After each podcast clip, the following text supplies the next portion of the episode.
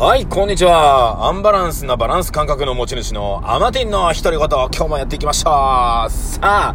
えー、最近ちょっとですね、えー、真面目に喋りすぎてるってことで、もうクレームの嵐がですね、どんどんどんどん来たらいいなと思ってますけども、まあ、真面目なアマチンもいいですよっていう話もあるんでね、なんとも言えませんが、えー、今日はですね、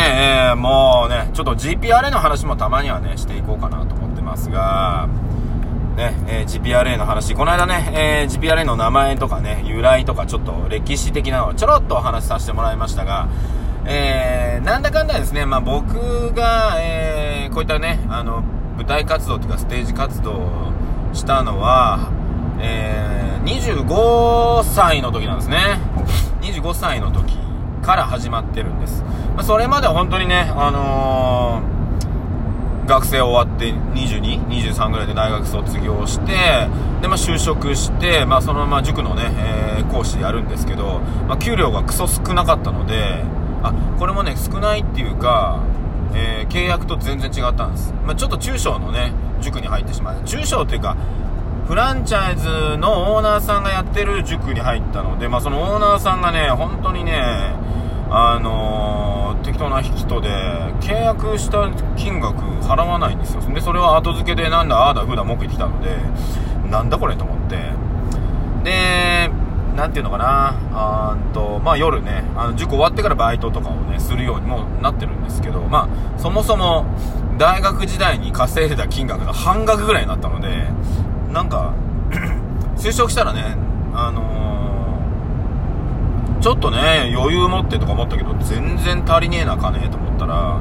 えー、そもそも少なくなってるっていうところで、あじゃあプラスアルファしようってことでね、あの夜中ね、バイトを始めるわけなんですけども、まあ、えー、そういったところで知り合った方、まあね、ここもう過去の話だからいいと思うんですけどね、で、えー、そこから劇団に流れていくんですけど、まあ、たまたまそこのバイトいろんな面白い人集まってて、えー、ね、あの、吉本の人だったり、で、僕はね、劇団に入った後からね、吉本の方もね、あの、バイトしに来たんですけど、これ順番逆だったら俺吉本入れてって多分言ってたね、えー、可能性がありますが、まあ、それが良かったのか悪かったのかは、まあ、別、うん、として。で、えっ、ー、と、20、それが25ぐらいですね。そう、だから、僕の芸能活動は25からなんですね。まあもともとね、子供の頃ジャニーズ入りたい夢がありましたのでね、バク転の練習したりね、してましたよ。ジャニーズイコールバク転だと思ってましたんで、あの頃はね。はい、えー、やってましたが、まあ中学校入ってね、まあそんな感じじゃなくなり、えー、高校入ってもね、まあ自分の学校のこととかね、勉強のこととかっていうことがね、まあそっちでいっぱいいっぱいになってましたけど、ふとね、大学の時にね、なんか映画のエキストラ募集みたいなのを見て、あ、応募してみようと思ってね、やっぱりどっかでね、そういった芸能関係の仕事1回ぐらいやってみたいなって思ってたので、応募したら、まあ、と、まあ、あんなんさ、一次面接なんか誰だって通るわけですよ。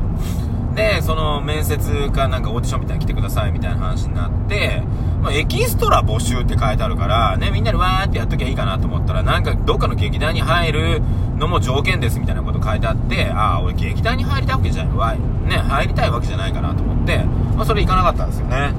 まあ、名古屋の大手の男だったと思うんですけど、その頃はね。で、それから大学の1年か2年か3年ぐらいの時ですね、ちょっと覚えてないですけど、で、まあ、それで卒業して25になった時にその出会いから まあ、劇団って言ってますけど、まあ、あそこ劇団ではないので、あるね、えー、面白集団ですよ。面白、ちょっとマイノリティ集団ですよ。な、なんて表現していいですかね。まあ、劇団名第14帝国って言うんですけど、えー、劇団ではないので、劇団とね、ライブハウスを中心にね、いろいろパフォーマンスやってたんですが、えー、バンドとは違うので、ライブハウスだとね、バンドではないから歌わないわけですよ。でも、ライブハウスでやってると、この人たちなんか、ね、なんかのアーティストかなと思われるといけないので、劇団ってつけたっていう話を聞いて、あ、なるほどなと思ったんですけど、これが、ああいったね、文化会館とか、ああいった、ね、あの、お芝居やるようなとこでやり始めると、今度劇団って言っちゃってる以上で、劇団として見られてしまうっていうね。いやいやいやいや、みたいなね、だから、まあ、そういった部分で、まあ、形式上劇団でついてましたが、ま要するに宝塚。ね。宝塚あそうか宝塚は劇団か。歌劇団だよな。そうか。ね。だから一つのねあの団体みたいな団体みたいな感じでしたね。やりたいことやってたしライブでやってたした一応芝居もやったしね。えー、フリートークもフリートークっぽいのもありましたし、まあ、フリートークの場面もありますしね、え、そういったのね、まあ、僕的には、ま、ドリフっぽいね、宝塚とドリフが混ざったような、なんか面白いね、えー、舞台だったので、ね、そんなのやる、やってるんだけど、っていうところから面白そうだから入りたい、みたいなね。俺劇団嫌いなんだけど、うち劇団じゃないからいいよって言われたから入ったんですね。はい。ね、劇団嫌いっても失礼だよね、俺ね。でもね、あの、なんだろうな、俺ダメなんですよね。決まったセリフを1ヶ月とか一生懸命練習して、それを出すっていう、なんかいまいち俺ね、うわなんか、なんかよくわかんなくって、それが。うん。いや、練習したことを出すのは全然いいんだよ。練習したことを出すのはいいけど、えー、ね、決まっていないことになった時に対応できなければ、それは意味がないと思ってて、例えばね。だから、劇団入ってね、あのー、思うのは、いや、違うこと言ったら怒られるみたいな。うん。ね。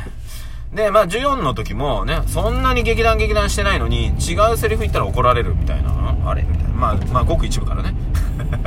ね、怒られるっていうのがあって、あ、あれこんなとこだっけみたいなね。あれそういう話じゃなかったのにみたいな。うん。っていうのがあって、だから、だってさ、僕はまあ、アガチとかね、まあ GPR は特にそういう気持ちで作ってるんですけど、まあ、やっぱり僕がね、体育系というかスポーツをね、やってきてるから、やっぱりスポーツチックに舞台をやりたいと思ってて、えー、例えばね、やっぱり練習するじゃないですか。野球、まあ、例えを野球にしちゃうと、野球でも、ね、例えばバントの練習はするし、ね、キャッチボールの練習もするし、ね、いろいろ普段練習するわけじゃないですか。じゃあ、じゃあ試合になりました。試合になった時にね、監督が思い描いた通りに、えー、回が進みますかって話なんです。ね。みんなは各自練習してきてる。ね。あのー、コンディションを上げてきてる。けど、その日行われる相手がいて、そして自分たちが行っていく通りには、なるとこもあればならないところもあるわけじゃないですか。ね。どちらかというとならないことが多い。けど、みんな、ね、サボってたかって言ったらサボってないわけじゃないですか。うん。ね。そう、そこかな。要するに、筋書きが一応9回までやるっていう筋書きはあるけど、あるけど、内容は、その日蓋を開けてみないとわからないわけじゃないですか。野球というものをやるのは、まあ皆さん分かってますよね。はい。だから野球というものをやるのは分かってるし、9回までどうなるかわけわかんないから、みんなワクワクしてどうなるかを見に来るわけですよね。僕はね、どっちかっていうとそっち派なので、あのー、ああ、練習うまくやったね。ね。上手に言えたね。上手な芝居したね。では、うん、な、何もね、僕ね、人それぞれなので何とも言わないですよ。僕はあんまり、あの、何も、あの、そこにテンションが上がんないんだけど、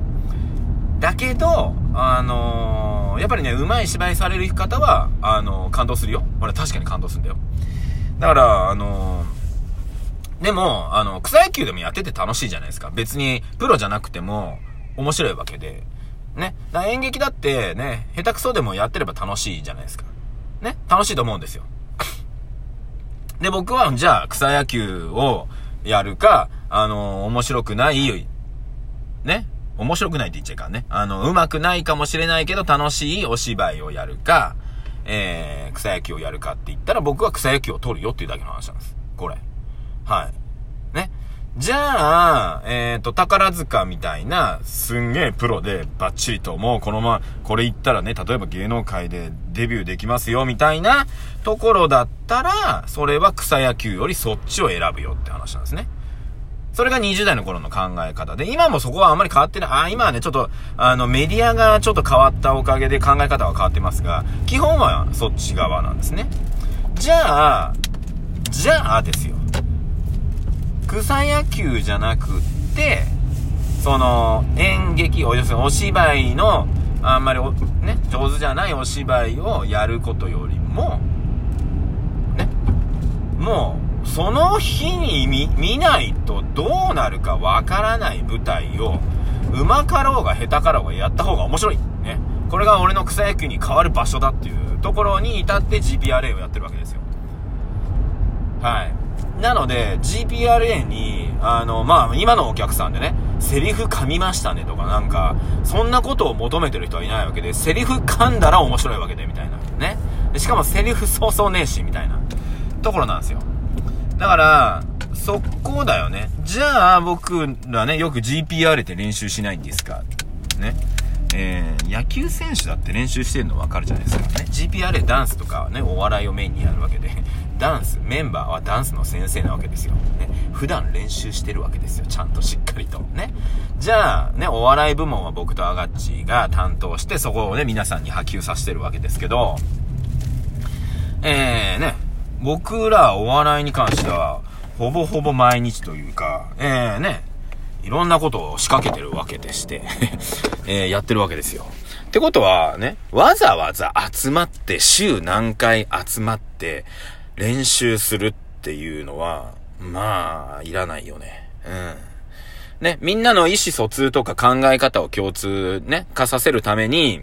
えっと、まあ一緒に飯食ったり、ね。まあ、西野さんとかが学んだところで言えば一緒に風呂入ったりするのはありかなと思ってますが、練習のために毎週集まってっていうのはないですね。はい。っていう人たちで作り上げてるってことですね。え、なので GPRA のライブっていうのはちょっと特殊は特殊。うん。だから演劇みたいなのを好きな人はちょっとあるかもしれないですね。はい。だからスポーツ感覚で GPR 見てもらえると面白いと思います。ああ、そういうパス出したらそうするんだみたいなね。そこで。っていうね、GPRA のライブ、なんとも決ま、いや、ごめんなさい、いろいろ決めました。ようやく決めました。えー、告知は次回にします。はい。ということで、ありがとうございました